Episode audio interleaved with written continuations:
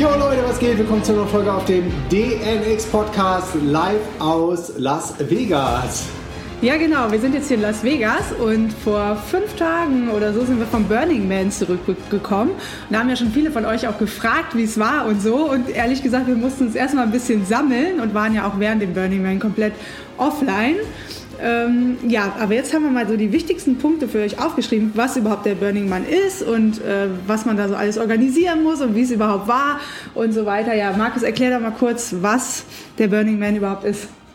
Ja, also nochmal vorneweg, es war echt eine der krassesten Erfahrungen in meinem ganzen Leben. Es war so heftig und das ist ja jetzt schon wieder eine Woche her. Heute habe ich die ersten Bilder hochgeladen und ja, da ist viel Nachfrage. Ich äh, sehe, die Leute haben Bock drauf und die Bilder können trotzdem nicht ganz aussagen, was da alles passiert ist. Aber wie, was ist überhaupt der Burning Man? Der Burning Man ist eigentlich ein, ist ein jährliches Event in der Wüste von Nevada und zum Burning Man kommen 80.000 Leute waren jetzt äh, letzte Woche da und das ist quasi so eine temporary city. Also es ist eine komplette Stadt mit äh, Strom, mit Wasser, mit ähm, Facilities, wo man hingehen kann, wenn man zum Beispiel krank ist. Es gibt ähm, Washing-Stationen. Es gibt ganz viele Menschen, die quasi aus dem Nichts ein Event createn. Also das ist ganz wichtig. Das ist ein ähm, Event, was von den Leuten kreiert wird. Und der erste Burning Man, der hat stattgefunden 1986 in der Bay Area von San Francisco, wo Lee Harvey ist einer der Gründer von Burning Man, der ist leider dieses Jahr verstorben, deshalb war auch eine besondere Energie in dem Tempel. Auf dem Burning Man wird auch immer ein Tempel aufgebaut, wo den Toten gedacht wird. Und der hat das zusammen mit ein paar Kumpels, einen Holzmann, am Strand verbrannt. Und der, der Man, der steht für Korpokratie, also für, für das System, für die Matrix, für die Kontrolle über die Menschen, für das Finanzsystem, für das Health-System, für Education. Also ihr wisst ja selber, da läuft ziemlich viel falsch und wir haben uns ja auch auf die Fahnen geschrieben, äh, die Leute aufzuklären und die Welt zu einem besseren Ort zu machen. Und die haben das schon 86 gemacht, indem sie diesen symbolisch den Man verbrannt haben. Und im nächsten Jahr, ich glaube am Anfang waren es 30, 40 Freunde, im nächsten Jahr am Strand waren es das schon, glaube ich, 150 oder 200. Drei Jahre haben sie es dann äh, am Strand von San Francisco gemacht, bevor sie dann schon ziemlich früh, ich glaube Ende der 80er Jahre in die Wüste von Nevada gegangen sind. Und die Wüste von Nevada hat natürlich besondere Herausforderungen, weil es mega, mega heiß ist, staubig, dusty, aber ja, so ist der Burning Man irgendwann entstanden und alles, was auf dem Burning Man zu sehen ist, alles, was da passiert, wird aus der Community heraus created. Also die Organisatoren, das ist auch ein NG, äh, ja, NGO, ne, ähm, die das Burning Man organisieren, die stellen quasi nur den, äh, den Frame, den Rahmen für das Event und alles, was da passiert, kommt von den Leuten. Genau, also es ist kein Festival in dem Sinne, dass es Musikacts gibt oder irgendwelche Leute performen. Jeder kann selber performen. Also wenn du irgendwas kannst, kannst du das quasi auf dem Burning Man anbieten. Und ja, es ist auch ein Event, wo jeder sein Geschenk an die anderen gibt. Also egal, was du kannst oder verschenken möchtest an andere, gibst du denen. Und es gibt auch überhaupt kein Geld auf dem Event. Also du kannst nichts kaufen oder so. Das ist super befreiend für den Kopf, weil du gar nicht dran denken musst, ob du Geld mitnehmen musst und dann auch, im Grunde machen wir jedes Mal, wenn wir eine Kaufentscheidung machen, auch so ein Double-Check, ist mir das das Geld wert, also den Value, den man dafür bekommt. Und das ist sehr, sehr befreiend, weil jeder im Grunde tauscht oder giftet oder donatet. Also es wird, wird genau, oder dir auch einfach was schenkt, ohne halt ja. äh, was zurückzuerwarten. Und du, du äh, ist einfach auch ein Event von Self-Expression. Also das, was heißt das nochmal auf Deutsch? Selbst Ausdruck. Selbstausdruck oder Verwirklichung. Also jeder kann rumlaufen, wie er will. Jeder mhm. kann mehr oder weniger machen, was er will, anbieten, was er will. Und naja, das ist ein äh, ziemlich, ziemlich krasses Event. Aber wie sind wir überhaupt auf den Burning Man gekommen? Also ich persönlich glaube, ich habe das aller, allererste Mal von Christian Zirnig davon gehört, den wir auch aus unserer DNX-Community schon viele, viele Jahre kennen, der mal da war. Ne? Ja. Und du hattest dann, glaube ich, auch schon mal überlegt, letztes Jahr oder davor das Jahr mit ihm zusammen und noch dem Jasper, der ist in unserer englischen DNX-Community, zum Burning Man zu gehen. Und dann hat sich das aber irgendwie nicht ergeben. Ich glaube, das war so der erste Touchpoint damit, ne? Und ja, dann, das war der erste Touchpoint und bei mir war es, ich habe es auch schon mal von Unternehmern aus dem Silicon Valley gehört, war ganz interessant.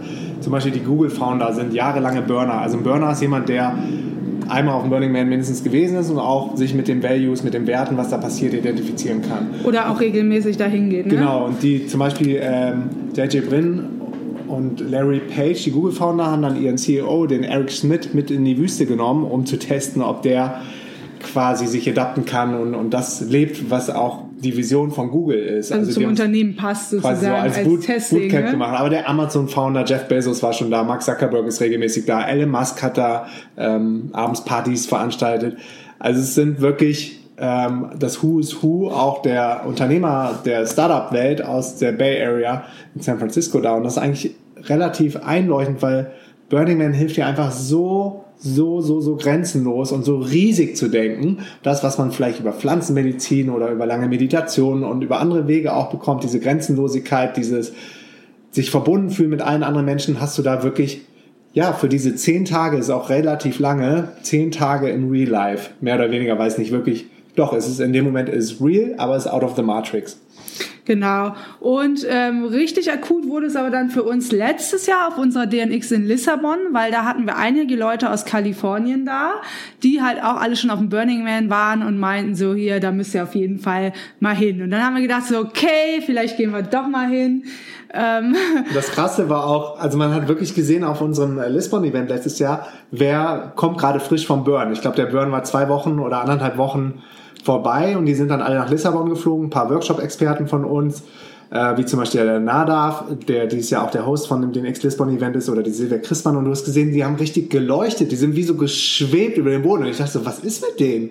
Was, was haben die, was, was die anderen nicht haben? Und dann hat sich rausgestellt so, krass, der war auf dem Burn, ey, der war auch auf dem Burn, der war auch auf dem Burn. Und die haben die ganze Zeit dann halt erzählt so, dass dass die Burning Man Community auch mega gut zur DMX Community passt und so kam eins zum anderen. Ja, aber da haben wir dann immer noch nicht so richtig Entscheidungen getroffen und gedacht, ja, ja, machen wir dann mal irgendwann, war ja dann auch wieder erst in einem Jahr, ne?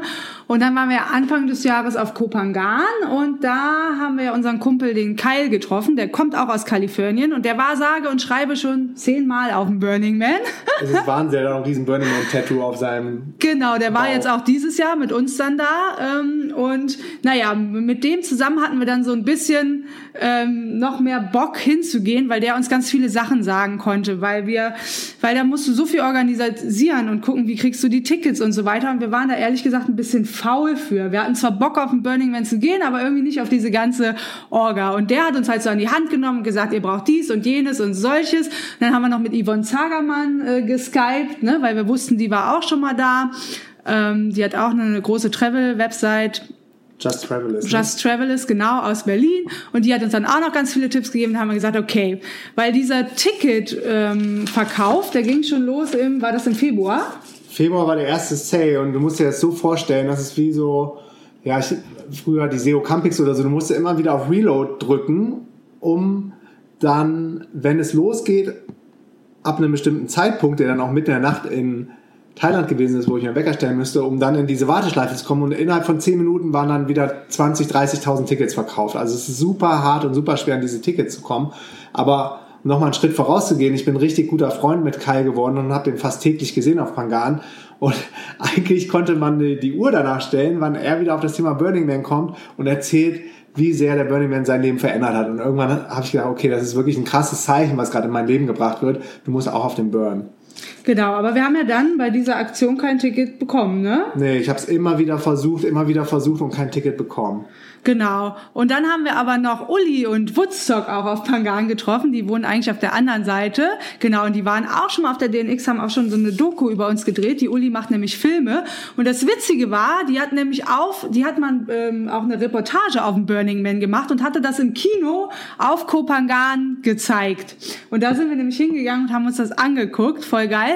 Und die Uli hatte uns dann wiederum erzählt, dass man auch Tickets bekommen kann, wenn man sich quasi ähm, so einen Campplatz dort holt. Also ein Camp ist quasi so eine organisierte Area, wo es auch eine Küche gibt, ein Workshop-Programm und die bestimmte Plätze haben für Zelte, für Wohnwagen, AVs heißen die hier oder ähm, auch so fertige Jurten, die man bestellen konnte. Und die äh, Uli meinte dann, also wir haben wieder die Infos, das ist irgendwie immer so, ne, von ganz vielen verschiedenen Leuten dann so zusammen äh, gepuzzelt Ähm, und sie meinte genau, wenn du da quasi dir diesen Campplatz sicherst, den du auch bezahlen musst und für den du dich auch quasi anmelden oder bewerben musst, äh, dann kannst du auch ein Ticket über das Camp bekommen, weil die bekommen auch immer ein bestimmtes Kontingent. So, und es gibt auf dem Burning Man richtig viele Camps, ne? Also weiß ich nicht, hunderte.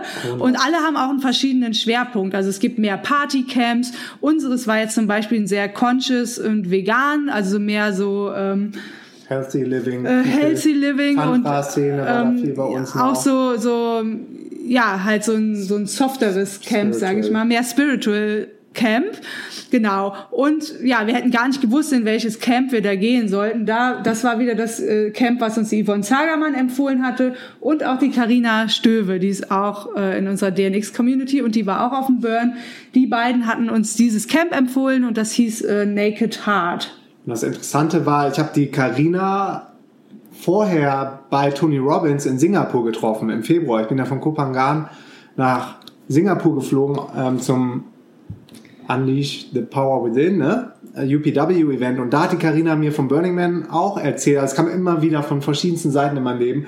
Und die hat mir von dem Naked Heart Camp erzählt. Und was äh, uns beiden mega wichtig ist, wo wir auch keine Kompromisse mehr eingehen, ist, dass wir vegane Ernährung haben. Also dass wir 100% pflanzenbasiert essen können. Und sie hat gesagt, das ist eins der besten veganen Camps.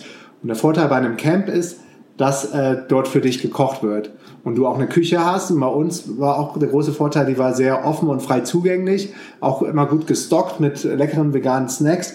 Insofern war das echt die richtige Entscheidung, ins Naked Heart Camp zu gehen. Die kriegen zwar auch immer Tickets, aber das werden immer weniger von Jahr zu Jahr. Ähm, und da kommt es halt echt immer auf das Camp an, ob die wirklich, also sie können nicht garantieren, dass sie dir Tickets besorgen können. Genau, Deshalb hatten- ist das auch alles ein bisschen unsicher. Man muss sich erst für das Camp committen, ohne die Tickets zu haben. Also erst den Campplatz bezahlen, haben wir dann gemacht. Man geht ein bisschen Risiko ein.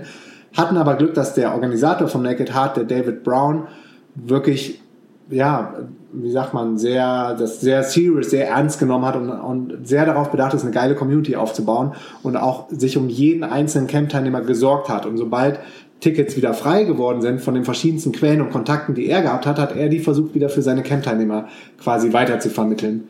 Und so kam es, dass wir dann irgendwann, wo wir kurz davor waren, rauszusteppen, doch noch die Tickets gekriegt haben. Genau, das war jetzt noch im Juni oder Anfang Juli oder irgendwas, wo wir immer noch keine Tickets hatten.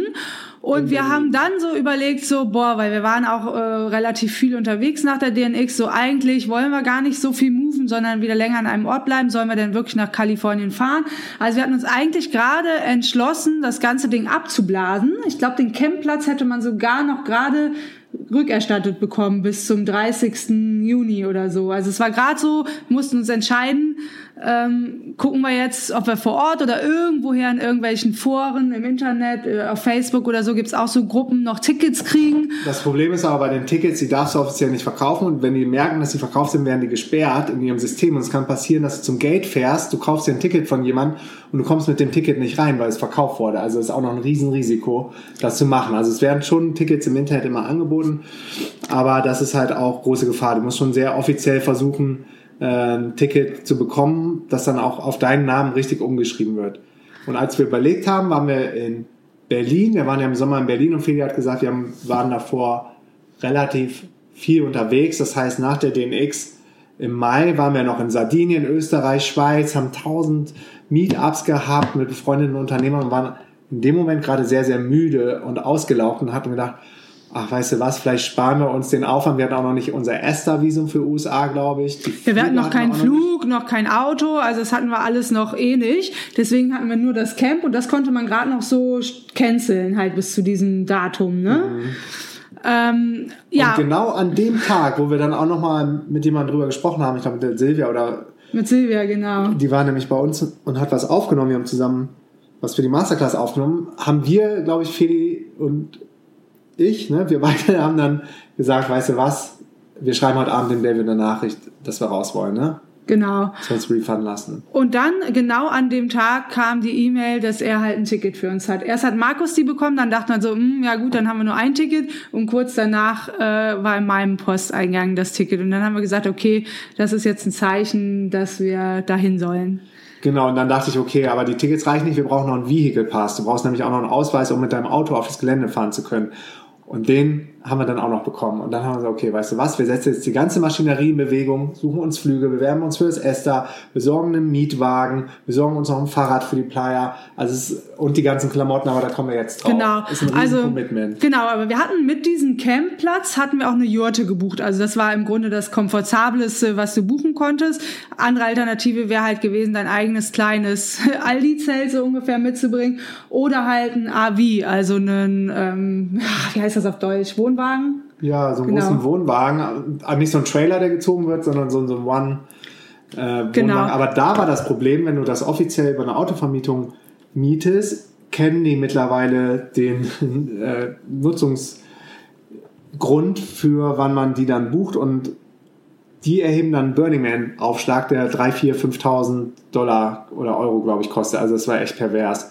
Genau, und im Grunde, wenn du dann nicht ähm, auch sonst vor oder nach dem Burning Man in diesem AV schlafen willst, brauchst du halt eigentlich nicht so ein großes Auto. Ne? Deswegen haben wir uns entschieden, einen normalen Mietwagen zu nehmen, damit halt dahin zu fahren, den parkst du dann da und dann halt in dieser Jurte zu Weil, schlafen. Ja, weil wir brauchen den Mietwagen ja auch davor und danach. Wir sind ja jetzt gerade noch unterwegs in Vegas und fahren morgen weiter nach Joshua Trees und das wäre mit so einem riesen AV auch mal schwierig geworden. Ich bin auch zum Sport gefahren in Nevada City ins Gym, immer mit so einem riesen Kastenwagen durch die Gegend zu fahren. Genau. Auf dem Burn ist ein AV auf jeden Fall, glaube ich, ziemlich cool. Ist auf jeden Fall cool, genau, aber halt auch relativ teuer.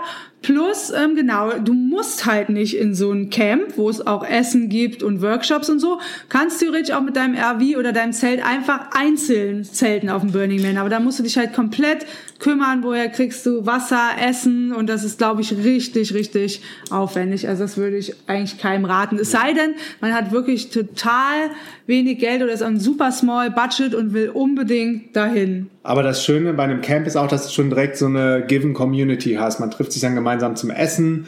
Es werden Workshops veranstaltet. Man kommt direkt in Kontakt mit anderen Community-Membern. Genau. Und Also ein Camp ist schon ganz cool, zumal man ja das Essen dann auch spart.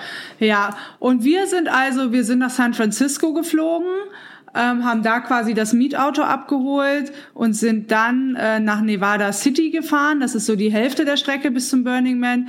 Dann äh, nach Reno, das ist die nächste Stadt am Burning Man. Und von Reno sind wir dann in die Wüste quasi zum Burning Man gefahren mit dem Mietwagen. Aber man könnte auch, wenn man es noch einfacher haben will, direkt nach Reno fliegen. Die haben auch einen Airport und das ist halt die nächste Stadt. Oder, aber das ist, glaube ich, relativ teuer. Ich weiß gar nicht, wie teuer und natürlich sehr begrenzt von der Anzahl der Plätze. Man kann auch direkt mit dem Flugzeug in Burning Man, also in die Wüste reinfliegen. Also eine aus unserem Camp, ein Mädel aus Deutschland auch, die hatte das gemacht. Die hatte relativ wenig Zeit, ist reingeflogen und auch von da wieder raus. Die ist nur raus. Nur raus? Ach, dann war sie hingekommen dem Auto. Ja, ja, aber Okay. trotzdem. Und es war super schwierig, die Plätze zu kriegen. Sie meint, die waren innerhalb von Sekunden weg. Aber ähm, das zeigt auch wieder, Black Rock City ist wirklich eine voll funktionierende Stadt, wo dann ein temporärer Flughafen gebaut wird. Ja, und dann war das Ding auch noch, du brauchst da auf jeden Fall ein Fahrrad, weil das diese Playa heißt das, also dieses Gebiet, wo alle drauf zelten und diese Camps drauf sind und alles passiert, ist quasi ja riesen riesengroß. Das ist wie so eine, eine halbe Uhr und das ist so aufgeteilt nach Buchstaben und Zahlen. Also wir haben zum Beispiel gewohnt auf 7.30 Uhr. 7 and E. Seven und genau und Buchstabe E. Also es ist dann so aufgeteilt. Ähm, und ja, du kommst halt nicht weit, wenn du da zu Fuß läufst. Vor allem ist es natürlich auch viel zu heiß und mit dem Auto oder mit Gefährten darfst du nicht fahren. Also es gibt zwar so Artcars, das sind dann so ähm, Künstler, die einen Wagen gebaut haben, Mutanten, der dann ganz langsam fährt, aber der ist dann quasi dafür zugelassen und da können auch Leute mitfahren, du kannst da drauf, aber wer weiß, wo du dann nachher rauskommst und musst dann wieder den ganzen Weg zu deinem Camp zurücklaufen. Also ohne Fahrrad ist eigentlich ein No-Go und man kann entweder sein eigenes Fahrrad mitbringen, hm, also man könnte hier in den Walmart gehen oder der Keil ist auch ähm, in Reno in so einen Shop gegangen, wo die für, weiß ich nicht, 80 Dollar. 80 Dollar so ganz alte Fahrräder haben, die manchmal sogar auch schon ein bisschen dekoriert sind. Ähm, und hat die mitgenommen, weil der hatte einen Van, wo er ähm, hinten die Fahrräder reingetan hat. Er hat da mit seiner Freundin zwar auch in einem normalen Zelt geschlafen, innerhalb von einem Camp, was direkt neben uns war, In Camp Contact. Camp Contact. Und das Camp Contact und Camp Naked Heart waren Part zusammen mit dem äh, Decentralized, wo es viel um Blockchain ging, das ist auch cool. Also die drei Camps, die waren dann Part von einer Village. Genau, das hieß Anahata Village oder, oder so. Da waren mehrere Camps, gehörten zu einem Village. So mhm. und so ein paar Villages gibt's auch. Und ganz interessant, Burn das ganze Burning Man Gebiet ist ein Indianerreservat, also wo dann eigene Laws gelten. Und das haben die, glaube ich, dann die Organisatoren irgendwann günstig quasi gepachtet oder anmieten können für diesen Zeitraum, aber das ist halt nichts. Das ist einfach nur trockene, trockene, trockene Wüste. Da wächst auch kein Gras, kein Grün. Es ist einfach nur heiß und staubig. Genau, aber um nochmal auf das Fahrrad zurückzukommen, wir haben uns dann da ein Fahrrad äh, gemietet und das muss man auch relativ früh möglichst machen, mhm. weil es nur eine begrenzte Anzahl an Fahrrädern gibt. Und das haben wir auch ziemlich direkt am Anfang. Hast du das direkt mitgebucht, als wir das, den Campplatz und die Jurte gebucht haben? Ja, irgendwann dann. Also das Gute bei unserem Camp war, dass der David auch immer wieder Newsletter rausgeschickt hat. Und irgendwann war ein Link so, es ist Zeit jetzt das Fahrrad zu buchen. Man ist wirklich, obwohl wir so viel Beratung hatten, ähm, war es immer noch ja, weil schlimm. die auch jeder wieder was anderes sagt oder hast du daran gedacht, hast du daran gedacht. Und am Ende hast du zehn verschiedene Burning Man Packlisten. Jeder hat dann auch eine eigene Liste gehabt, selbst unser Airbnb-Host in Nevada City oder in, wo haben wir da gewohnt? Grass Valley. Die Catherine, die hatte dann noch eine Liste für uns und jedes Mal findest du dann noch einen neuen Gegenstand. Irgendwann weißt du nicht mehr, wo fängst du an? Also du musst auf jeden Fall anfangen, aber wo hörst du auf? Genau, und das Ding das ist nämlich auch so ein bisschen unserem Minimalismus. Genau, also wir waren echt so ein bisschen angenervt von den ganzen Sachen, die wir besorgen mussten, weil also klar, in der Wüste ist es mega mega heiß, du hast volle Sonnenstrahlung und noch viel schlimmer ist der Staub, weil das ist eine Wüste, die wie heißt das, alkali äh, alkalisch. alkalisch. Also quasi äh, säurehaltig. Alkaline. Genau. Alkalin. Und wenn man sich ein bisschen auskennt mit dem pH-Wert im Körper, soll der ja immer basisch sein. Das heißt, wenn der Körper zu sauer wird, ist das schlecht für den Körper und können mhm. auch viele Krankheiten entstehen und so weiter. Und dieser Staub aus der Wüste fördert quasi, dass dein Körper nicht mehr basisch ist, sondern sauer. Und ähm, das äh, bedeutet, dass du auch möglichst wenig von dem Staub einatmest, weil der geht auch in die Lunge und so weiter. Ähm, und ja, wenn jetzt ein super schöner Tag auf dem Burning Man ist, dann hast du nicht so viel Staub. Also ein bisschen Staub hast du immer. Aber der liegt immer auf dem Boden. Der also die halt spritzen halt zwar da so die großen Straßen dann auch mit Wasser ab, dass, dass da nicht so viel Staub aufwirbelt. Aber wenn so ein Staub Sturm aufkommt, da kommen wir gleich nochmal drauf, dann ist das schon heftig. Genau, also es gibt so Staubstürme, die sich dann entwickeln und dann fliegt das, fäßt das echt so durch die Luft und dann kannst du manchmal auch gar nicht mehr weit gucken oder manchmal so. Manchmal kannst du deine eigene Hand nicht mehr vor Augen sehen, ohne Scheiß. Genau, und dafür brauchte man natürlich auch ganz schön viel Equipment. Also wir hatten einmal vom Amazon so Feinstaubmasken die, die einfach so weiß sind, über die Nase und über den Mund gehen und darüber nochmal so ein Dreieckstuch, so ähnlich wie, wie so ein Band, wie heißen die, Bandera? Bandana. Äh, bla bla blups. Buffy. Buffy. Tuch, was man noch da drüber machen konnte und vor allem, ganz wichtig, auch so Goggles, also so Brillen, aber nicht normale Sonnenbrillen, sondern wirklich welche, die an der Seite auch noch zu sind, damit kein... Skimasken äh, Staub reinkommt, so Skimasken, genau. Und wir sind, naja, wir hatten nichts aus Deutschland mitgebracht, weil wir gesagt haben, wir holen das Eis in den USA, wir wollen halt nicht so viel mitschleppen und sind dann auch von Grass Valley, als wir dann noch in der Nähe von Nevada City waren, mit dem Keil dann einmal nach Reno gefahren und haben so eine kleine Shopping-Tour gemacht und da schon einige Sachen besorgt. Und dann haben wir aber auch einige Sachen per Amazon bestellt. Da war ähm, die Catherine, bei der wir im Airbnb gewohnt haben. Auf deren Amazon-Account konnten wir das bestellen, so dass wir noch Schlafsäcke geholt haben, wirklich eine Kopflampe, Sunblocker, aber wir haben trotzdem noch Natural Sunblocker genommen, also keinen äh, synthetischen, so Feuchttücher. Ähm, ja, und man brauchte auch Klamotten, weil die Klamotten, die du damit hinnimmst, kannst du hauptsächlich nicht mehr danach anziehen, weil die dann relativ dreckig sind. Das heißt, wir sind hier in so einen Billigladen gegangen, Dress for Less heißt der, mhm, wo man so für 10 Euro, ähm, 10, Dollar. 10 Dollar irgendwie so Jogginghose, Jogginghose holen kann. Und du, du brauchst eine warme Jacke. Eine warme Jacke, weil na, nachts wird es halt in der Wüste auch kühler. Das heißt, ich habe mir sogar ein, ähm, eine Wollmütze geholt und einen Schal, ähm, weil ich wollte mich lieber zu warm einpacken als nicht, weil wenn ich friere, habe ich keinen Spaß mehr. Und das war halt alles super, super aufwendig. Und wir hatten echt nachher den ganzen Kofferraum voll. Wir haben dann auch noch Wasser eingekauft, äh, ja, noch ein paar Snacks für den Hinweg. Ja, dann diese fetten Schlafsäcke. Ähm, Kopfkissen, weil wir hatten zwar diese Jurte gemietet, aber da waren zum Beispiel keine Decken oder Kopfkissen dabei. Also es war wirklich nur ein ganz einfaches Basic-Zelt mit Staub auf dem Boden. Wir hatten noch so zwei Teppiche, das waren dann so zwei ganz alte Teppiche, die die auf den Boden gelegt haben und so ein Holzbett mit einer Matratze. Aber da alles, was dann da drauf kam, musste man dann noch selber mitbringen. Mir fällt gerade ein, eine Sache haben wir doch aus Deutschland mitgebracht und zwar habe ich mich vorher mit einem Freund äh, getroffen, den Philipp Siefer, dem Gründer von Einhorn. Der war nämlich letztes stimmt, Jahr auf dem Burn und der hat mir nochmal so ein paar Last-Minute-Infos gegeben. Und auf dem Burn haben wir eben gesprochen, gibt es kein Geld und man giftet und donatet und schenkt den anderen Menschen was, die, die man trifft. Und ähm, Philipp hat gesagt, was auf jeden Fall super geil ankommt, sind seine Einhorn-Kondome. Der hat ähm, echt ein coolen, cooles Business aufgebaut mit Einhorn, nachhaltig, vegane Kondome und da haben wir, hat er uns eine ganze Kiste zugeschickt und die haben wir auf die Playa genommen und äh, die haben auch echt äh, guten An Anklang gefunden. Genau, die haben wir dann da verschenkt. Ähm, ja, also es war super, super heftig. Wir haben dann auch noch so ähm, pH-Werttropfen gekauft, also um eben diese, diese Übersäuerung vom Körper ein bisschen auszugleichen, ähm, womit du dann wieder ein bisschen basischer wirst, wenn du die ins ähm, Wasser tust. Elektrolyte sind auch mega gut, wie zum Beispiel auch Kokosnusswasser äh, oder so.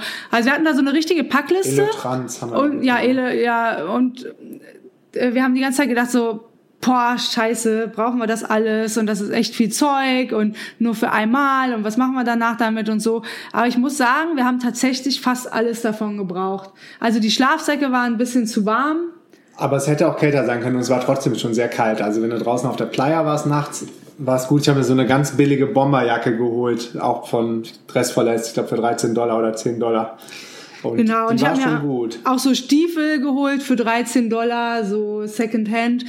Ah, ja, die Schuhe sind aber echt wichtig, ne? weil ja, du bist die ganze Zeit in diesem Staub drin. Ja, sonst hast du die Füße total kaputt von diesem Sand halt, ja, ja. von diesem Staub.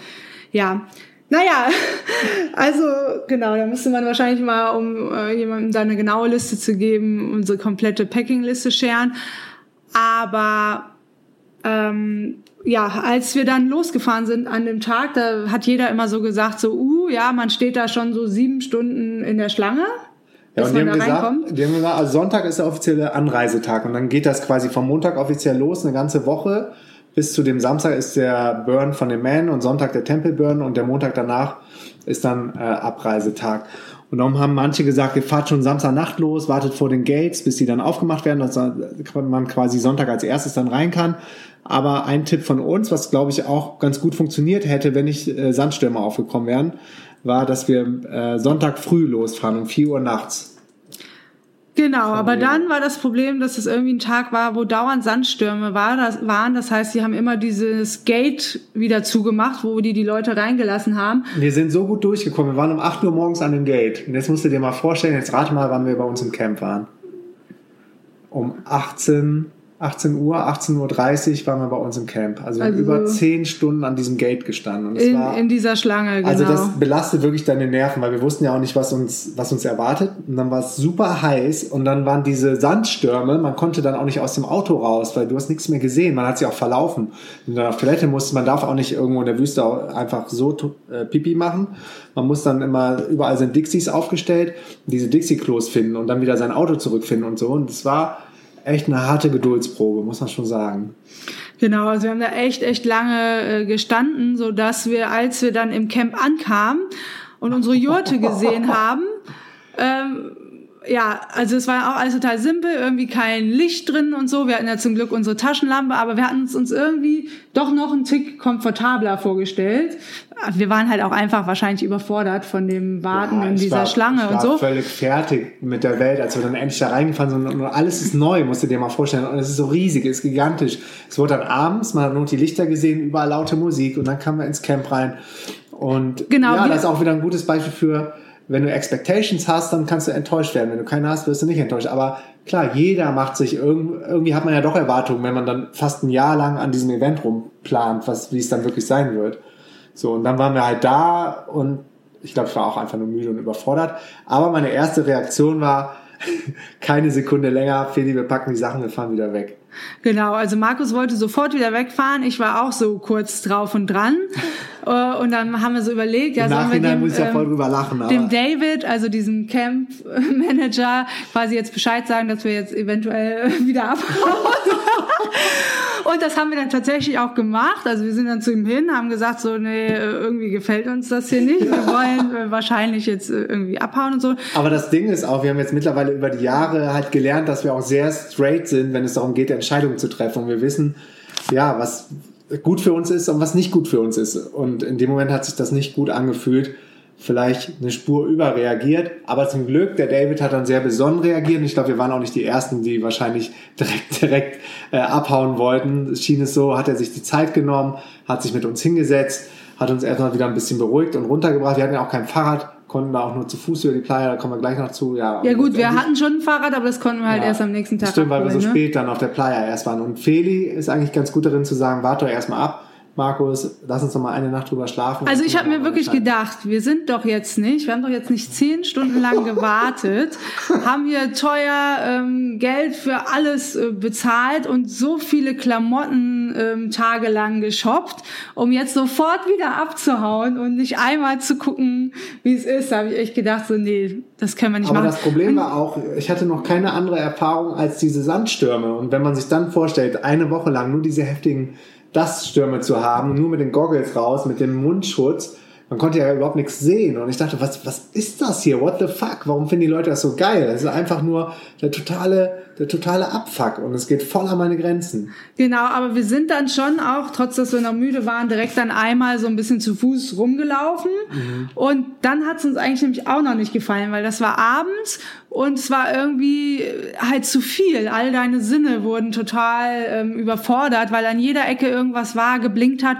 Also mein allererster Eindruck war, dass ich auf einer riesengroßen Kirmes bin. Ja, also es war wie eine Kirmes, wie ich bin ja in Düsseldorf groß geworden, wie die große Kirmes am Rhein. Aber das Ganze in 50 mal größer, heftiger, imposanter, lauter, aber unkoordiniert auch. Ne? Also am Anfang, später hat man dann System entdeckt. Es gibt die Playa, die Deep Playa, die, da ist der Main Man, da ist der Tempel, das ist alles irgendwo chronologisch aufgebaut nach den Uhrzeiten und da fahren die Art Cars, aber am Anfang kommt dir das vor wie ein Riesenchaos. Genau, also es sind natürlich keine Fahrgeschäfte wie auf einer Kirmes, aber eben dafür diese ganzen Kunstwerke, die dann nachts in allen bunten Farben leuchten. Und auch die Fahrräder von den Leuten sind dekoriert, haben so bunte Lichter oder die Leute selber die fetten Autos. äh, ne? sind bunt und farbig. Also es war einfach, ja, ich glaube, das Problem war auch, wir sind immer, da wir ja auch relativ oft die Orte wechseln, wir sind sehr gut da drin, uns schnell zurechtzufinden und einen Überblick zu verschaffen, wo ist was und unser Setup herzustellen. Und das ging da nicht. A, weil es spät abends war und wir zehn Stunden gefahren waren und B, weil es einfach zu groß war, dass wir nicht direkt den Überblick hatten, wo ist was. Ähm, Ich glaube, das ist auch immer was, was uns dann überfordert. Ne? Ja, ja, wir haben uns ein bisschen lost gefühlt. So, und sonst sind wir eigentlich echt sehr gut darin, ziemlich schnell wieder im Driver Seat zu sein und zu wissen, was abgeht. Aber da muss man sich echt drauf einlassen, zu rendern und akzeptieren, accepting what is und sich darauf verlassen, dass alles gut ist. Ja, dann habe ich auch gesagt, lass uns doch erstmal warten, bis wir mal mit Yvonne und Karina, also die Freundin von uns, die Kyle, alle da waren, Timon. und Kyle eingesteckt haben. Genau, der Timon war auch da, aber in einem anderen ähm, Camp.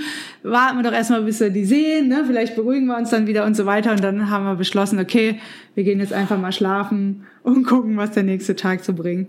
Oh. Ja, und am nächsten Tag, so ähm, tagsüber, war das dann eine ganz andere Atmosphäre. Ja. Und da fand ich zum ersten Mal Das war cool. auch cool. Wir haben auch direkt eine richtig geile Begegnung gehabt. Wir sind dann zu Fuß los, um unsere Fahrräder abzuholen und haben, glaube ich, auf dem Hinweg schon jemanden getroffen, der super lieb war, ein Amerikaner, der uns Stofftiere für die Fahrräder geben wollte, weil alle Fahrräder sind dekoriert.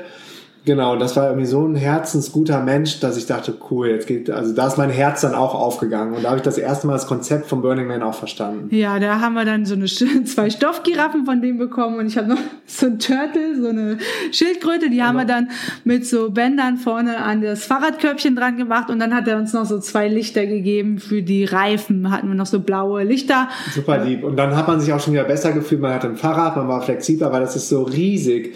Du kannst selbst, wenn du ein Fahrrad hast, glaube ich, von einem Ende zum anderen so eine Stunde, anderthalb oder so, zu Fuß, kannst du dir vorstellen, kommst du einfach nicht klar. Genau, und dann waren wir halt, wie gesagt, super, super happy, dass es echt gutes Essen gab, weil das war so eins ah, unserer ja. größten, unserer größten Sorge, wenn wir das nicht selbst in der Hand haben und uns selbst nichts besorgen können, dass wir da irgendwie angewiesen sind, irgendeinen Schrott zu essen. Das Geile war, wir hatten sogar Blender da, also Mixer 4, 5, 6, ja, wo die ganze Zeit Green Smoothies machen Wir haben uns dann so grüne Shakes gemacht und so, und die hatten richtig coole Sachen, Organic und ja, ich glaube, das Camp von David, äh, hat er auch gesagt, war unter den Top 10 vom Food auf ganz Burning Man geratet worden oder so. Ja, also das, das war auf jeden super. Fall. Und da haben wir auch dann die ersten Leute vom Camp kennengelernt. Waren auch alle super lieb und nett. Man muss sich erstmal ein bisschen dran gewöhnen an dieses Self-Expression. Manche sind ja komplett nackt rumgerannt. Genau. Ähm. Und man konnte auch nur zweimal die Woche duschen. Also es gab äh, wie so ein ja, wie so ein Bag, wo eine bestimmte Menge Wasser drin war und jeder hatte zwei Bags, die er innerhalb der Woche aufbrauchen konnte. Mhm.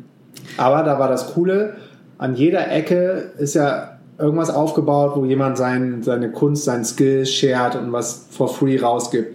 Und es gibt ein Camp, das ist so inoffiziell von Dr. Brommer, dieser coolen, natürlichen Seifenmarke quasi, aber das ist auch ähm, das, was Burning Man ausmacht. Die nehmen keine Sponsoren, keine Corporates, du siehst keine Labels. Man wird auch aufgefordert, alles abzukleben auf seinem T-Shirt, auf den Autos oder so. Also wirklich markenlose Welt.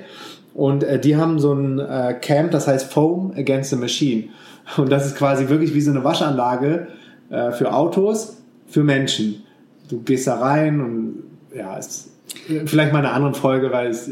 Ja, wirst dann komplett äh, von oben mit Schaum besprüht und dann wie mit so einem Hochdruckstrahler wieder äh, abgesprüht. Also gibt halt so Möglichkeiten, noch irgendwo zu duschen, aber da, da waren wir halt auch einmal drin, aber da musste man halt auch lang anstehen. Das kannst du jetzt irgendwie nicht jeden Tag machen. Aber, aber es gab zum Beispiel ein anderes Camp, wo die dir die Haare gewaschen mhm. haben. Aber bei Foam Against the Machine war auch krass, weil alle waren nackt und dann waren da irgendwie so 50 nackte Menschen in, in der ersten Kammer, wo dann der Foam, Foam, der Schaum drüber kam und dann die nächste Kammer und dann wurde sie wieder abgespritzt und es war auf jeden Fall schon so ein krasses Gesamterlebnis.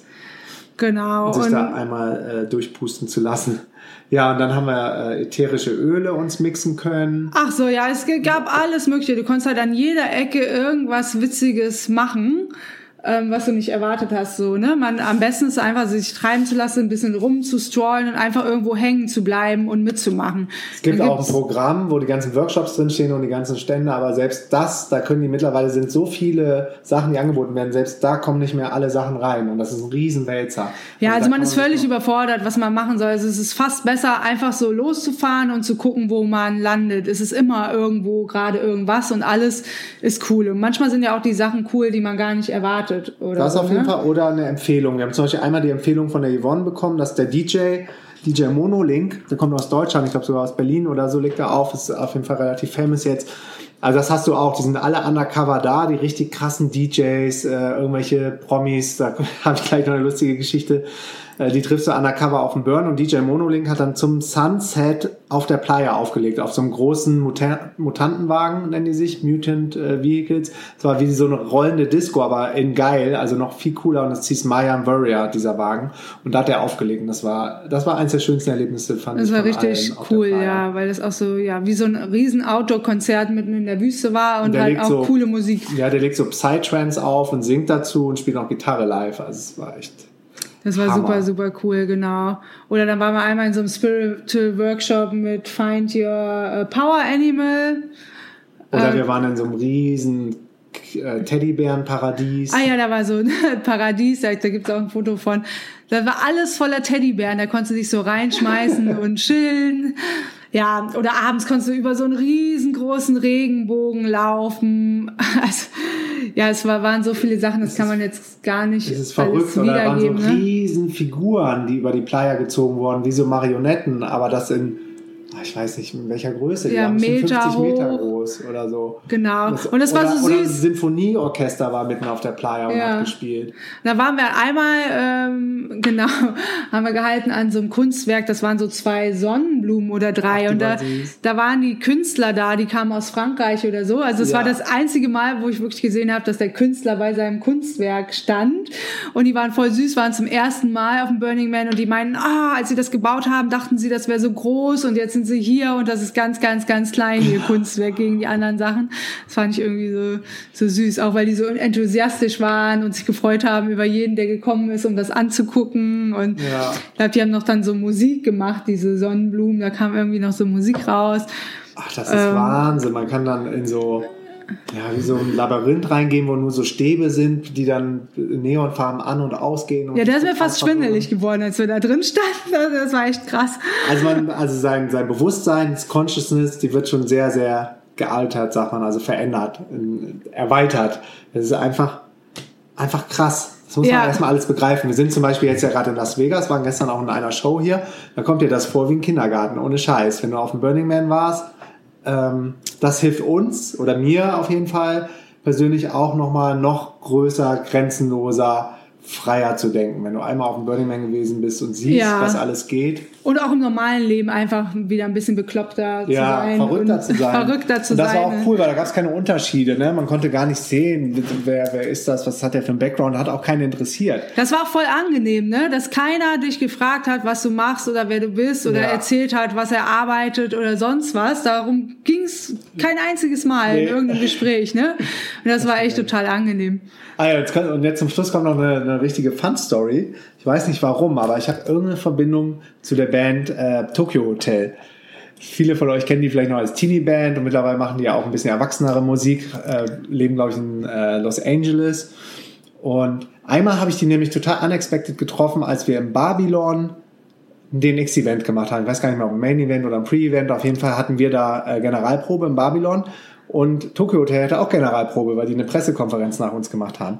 Und da habe ich die so das erste Mal gesehen. Bill, Bill und Tom oder so heißen die, glaube ich, und noch die anderen. Auf jeden Fall, die beiden Brüder sind am markantesten von denen. Ne?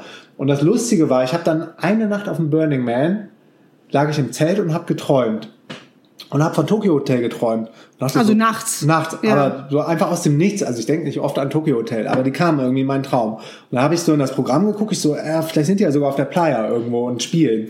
Und dann war aber nichts. Und dann habe ich gesagt, okay, alles klar.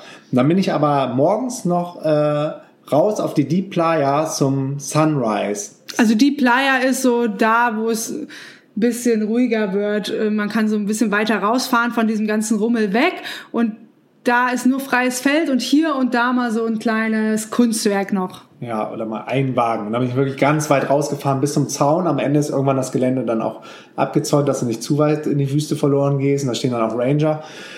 Naja, und der Sonnenaufgang war super geil und habe dann mein Fahrrad genommen, bin wieder zurückgefahren, bin dann an so einem Dixie-Klo und auf einmal äh, kam da so eine Gruppe, ich habe da gar nicht drauf geachtet, ich war fertig mit meiner Sache, bin zum Fahren und einer meinte, ey geil, hier kann ich ja, hier kann ich ja pinkeln gehen oder irgend sowas und dachte, hey, die Stimme kennst du doch und hab so geguckt und dann war das dieser große Blonde von Tokyo Hotel, ich glaube Tom oder ich verwechsel die immer, auf jeden Fall der, der, der Sänger von denen und der hatte so ein weißes T-Shirt an und ist da so reingegangen und dachte, hä, ist der das echt? Und dann habe ich mir extra noch das äh, Tattoo gemerkt. Der hat auf dem Unterarm, glaube ich, so ein Kreuz gehabt, weil ich danach wollte ich nochmal nachgucken bei Google in Ruhe, ob die es wirklich waren. Aber ich war mir relativ sicher, weil da war auch sein Bruder, der hat ja diese Dreadlocks so ein bisschen, so längere Haare und der hatte auch ein Tattoo. Der hatte hier auf der Hand irgend so einen Kreis oder sowas zwischen Zeigefinger und Daumen.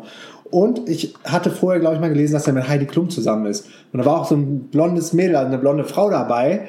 Und das war dann Heidi Klum. Und noch ein vierter, wo ich nachher gehört habe, weil ein anderes Mädel, die Yvonne, hat nämlich die vier auch getroffen. Das wäre einer von der Jury von äh, Deutschland sucht den Superstar. Nee, uh, Germany's Next Top Model. Äh, Germany's so? Next Top Model. Genau, genau mit also. So einem Zopf, irgendeiner Tom oder Alex noch, keine Ahnung.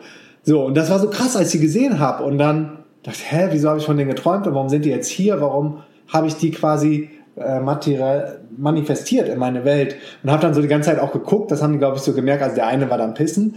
Der andere Bruder stand dann da mit der Heidi Klum und äh, an, an seinem Fahrrad und hat geknutscht und die hatte irgendwie die Kapuze so ganz tief ins Gesicht gezogen und hat dann so nach links geguckt, habe ich die aber an der Nase erkannt, ich habe so geguckt, das war auch voll komisch, weil die haben mich angeguckt und dann irgendwann habe ich mich so gefühlt wie so ein Stalker und dann ja, dann habe ich mein Fahrrad genommen, bin weggefahren, dachte, warum habe ich nicht einfach irgendwie cool reagiert und habe gesagt, Happy Burn oder sowas.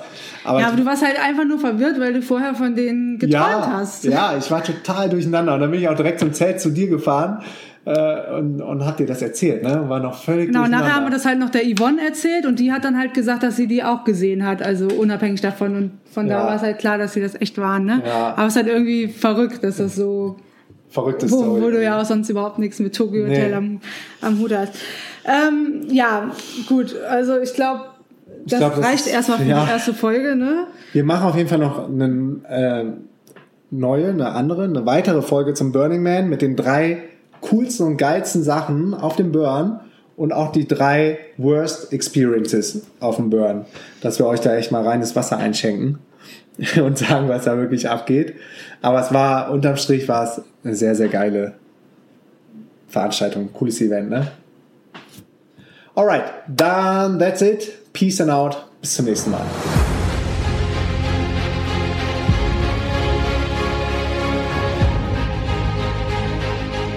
Hey du. Ja, genau du. Tausend Dank für deinen ongoing Support vom DNX Podcast und fürs Zuhören. Und am Ende von dieser Podcast-Folge möchte ich dich gerne kurz in meine Welt der globalen DNX-Bewegung einladen. Und los geht's mit der kostenlosen DNX Facebook Community. Die DNX Community ist für alle angehenden digitalen Nomaden und alle anderen Podcast-Hörer und Freigeister, die Bock auf einen nachhaltigen und holistischen Lifestyle haben. Die DNX Facebook-Gruppe ist von null auf mittlerweile über 13.000 Mitglieder gewachsen. Und ich bin jeden Tag persönlich in der Facebook-Community am Start, beantworte Fragen und helfe, wo ich kann. Die kostenlose DNX Facebook Community findest du unter www.dnxcommunity.de. Und jetzt kommt's. Das Event, mit dem alles angefangen hat, ist das DNX Festival in Berlin. Wir erwarten dieses Jahr im Mai 2018 über 1000 gleichgesinnte und motivierte Freigeister, die die Welt verändern. Für mich ist die DNX echt immer das Highlight meines Jahres und einer der wenigen Momente, wo ich mich auch wirklich darauf freue, nach Deutschland zurückzukommen. Und ich verspreche dir, du wirst die Tage auf dem DNX-Event nie mehr in deinem ganzen Leben vergessen. Die DNX verändert dein Leben. Wir haben das nicht nur 10 Mal gesehen, nicht nur 50 Mal, nicht nur 100 Mal, nicht nur 500 Mal. Schon über 1000 Mal habe ich gesehen, dass Leute transformiert sind, nachdem sie auf einem von unseren Events gewesen sind, sei es bei den Konferenzen, sei es bei den Camps, sei es über den Podcast, sei es über die Academy, sei es über die Facebook-Community, wie auch immer, so inspiriert geworden sind, dass sie alles daran gesetzt haben, auch ortsunabhängig arbeiten zu können. Sich selbstständig gemacht haben, ihren alten Job gekündigt haben, angefangen haben, das erste Geld zu verdienen, on the road gegangen sind und jetzt treffen wir all diese, diese Tausende von Leuten von unserer DNX-Community in, in den digitalen Nomaden-Hotspots auf dieser ganzen Welt. Also sei es jetzt in Bangkok, in Chiang Mai, in Medellin, in Barcelona, in Bangkok, in Berlin, in Lissabon. In den Nomad-Hotspots dieser Welt trifft man die Leute, die auch vorher auf einem Event von uns gewesen sind und dann auf die Reise gegangen sind und aus ihrem konventionellen 9-to-5-Leben ausgebrochen sind. Ich freue mich auf dich, wenn wir uns persönlich im Mai auf der DNX sehen und wenn das dann dein Start in dein neues Leben ist. Alle Infos zu den Speakern, Workshops und Tickets zu DNX findest du auf www.dnx-berlin.de. Wir haben auch vergünstigte Tickets für Schüler und Studenten am Start. Weiter geht's mit dem kostenlosen DNX Newsletter. Wenn du dich für unseren Newsletter anmeldest, teile ich mit dir meine sieben Erfolgsgeheimnisse. Meine sieben Erfolgsgeheimnisse auf dem Weg zum ortsunabhängigen Unternehmer, der von der ganzen Welt aus arbeiten kann. Jede Woche bekommst du den DNX Spirit und richtig wertvolle Inhalte in deine Inbox. Die Anmeldung zum DNX Newsletter findest du unter www.dnxnews.de. Die DNX Academy ist deine Plattform für transformierende Online-Kurse in den Bereichen Online-Business, Gesundheit, Fitness, Mind and Soul. Die Academy-Plattform ist dein Number One Place to go, wenn du spürst, da geht noch mehr in deinem Leben. Wir holen nur die allerbesten Experten in die Academy und teilen unser Wissen mit dir in einer der kostenlosen Masterclasses.